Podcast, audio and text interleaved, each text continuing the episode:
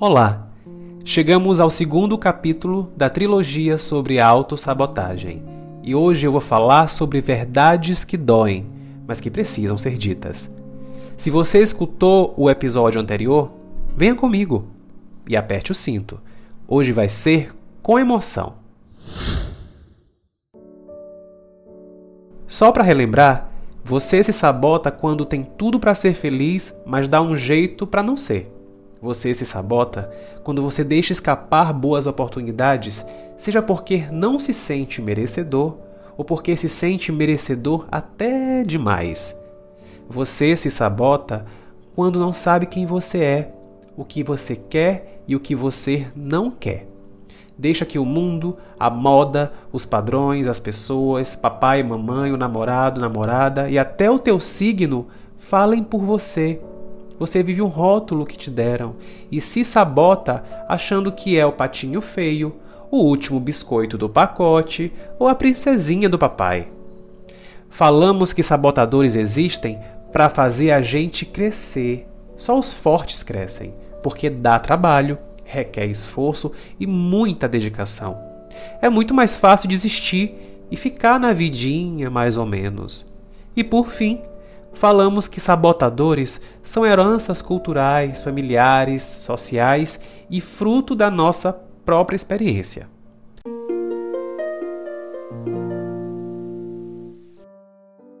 Quais são os gatilhos para que a gente se sabote? São vários. Vida alheia é o primeiro. Esse gatilho é top 10. Enquanto você perde horas admirando ou criticando a vida dos outros, você está se sabotando, porque poderia estar cuidando da sua própria vida e dos seus projetos. Esquecer de tomar o anticoncepcional, a pílula do dia seguinte, esquecer o preservativo, gatilho total. Sofá e cama, outros gatilhos.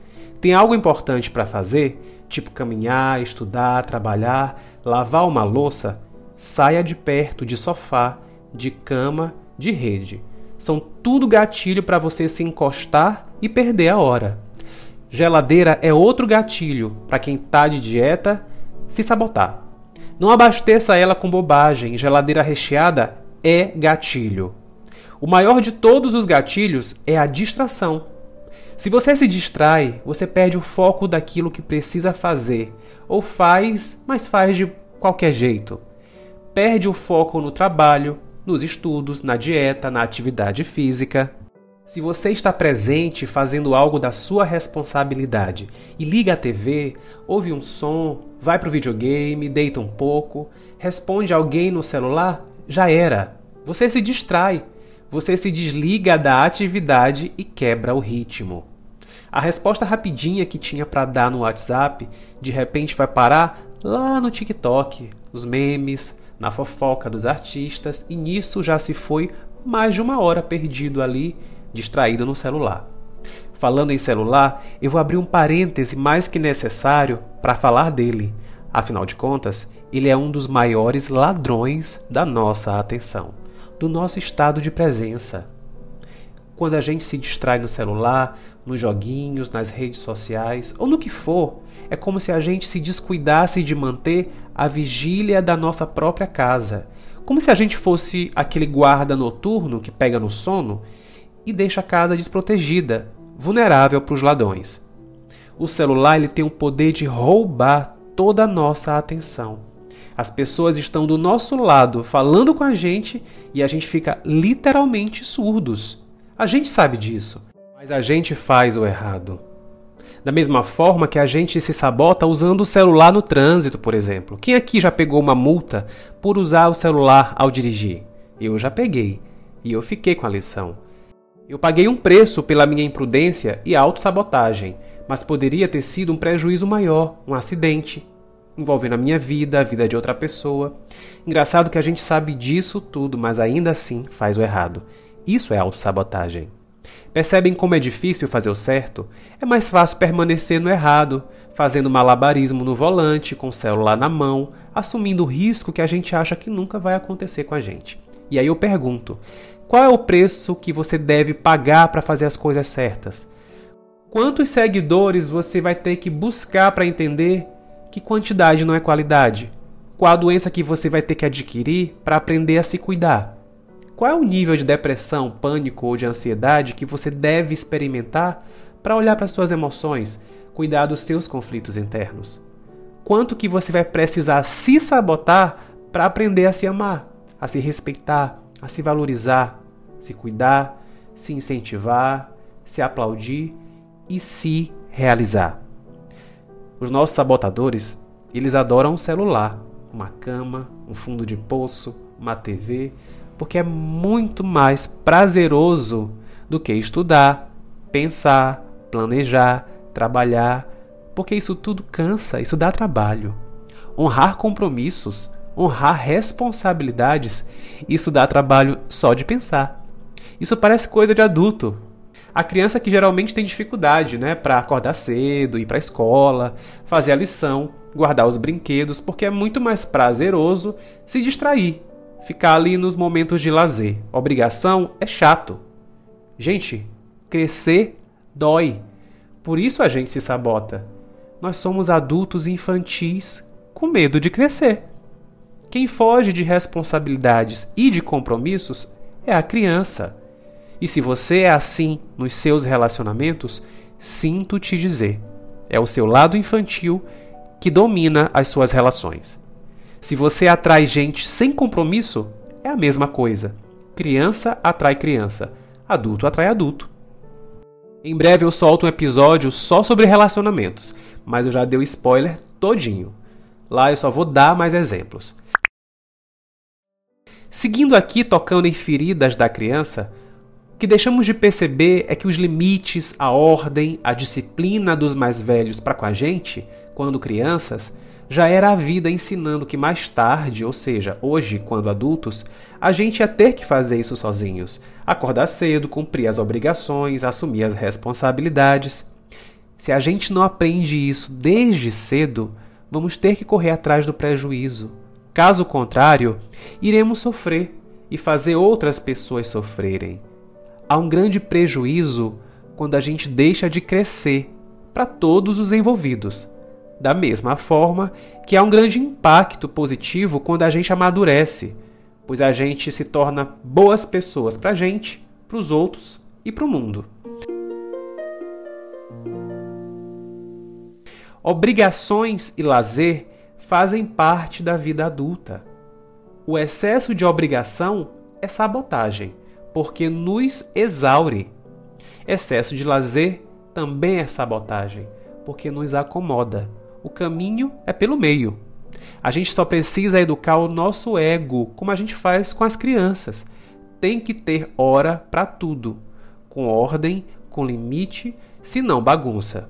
Se você não tem essa disciplina, se você não é um bom guardião dos seus sabotadores e deixa a desejar nos seus compromissos, nos seus projetos, se você anda preguiçoso, não está evoluindo e não está se realizando, você não tem como exigir que os seus filhos, seu companheiro, sua companheira, seus funcionários cumpram os horários. Seja para estudar, para trabalhar, para colaborar, para os momentos de lazer, porque você não tem força, não tem autoridade para isso. Educar é educar-se. Eu lembro muito dessa frase do Jung, e dá no mesmo para tudo. A gente não pode exigir dos outros o que a gente não faz o que não dominamos em nós. Se a gente não é um bom exemplo, a gente não pode reivindicar bons exemplos. A gente se torna um falso moralista. E tá cheio por aí. Você por acaso reivindica por algo que você não faz? Tipo, casa de ferreiro espeto de pau? Você faz caridade, joga lixo no lixo só quando está sendo visto ou quando está postando nas redes sociais comida fitness, hábitos saudáveis? Dirige alcoolizado e foge de blitz? Você por acaso se revolta com a corrupção, mas suborna? Compra um diploma? Sempre busca um jeitinho brasileiro? Você odeia a mentira, a deslealdade, a infidelidade, mas se engana, trai o seu parceiro ou sua parceira? Você por acaso tem uma vida dupla? Percebe que você pode estar se sabotando e fazendo mal para si e para as pessoas? Voltando para o celular, ele nos sabota quando faz com que a gente durma tarde. Tem gente que tem até insônia e uma das razões pode ser o celular. A gente acaba descansando pouco, acorda indisposto e adivinha qual é a primeira coisa que a gente faz ao abrir os olhos? Celular. A gente dorme e acorda com ele. Virou uma parte do corpo. Tem gente que, se tirar, até morre. Porque estamos o tempo todo sendo bombardeados e seduzidos por uma enxurrada de conteúdos que nos levam para a distração, como a pornografia, a fofoca, as discussões, humor, memes, amenidades, que pouco ou nada nos acrescentam de fato. O uso excessivo desses conteúdos e do celular pode viciar.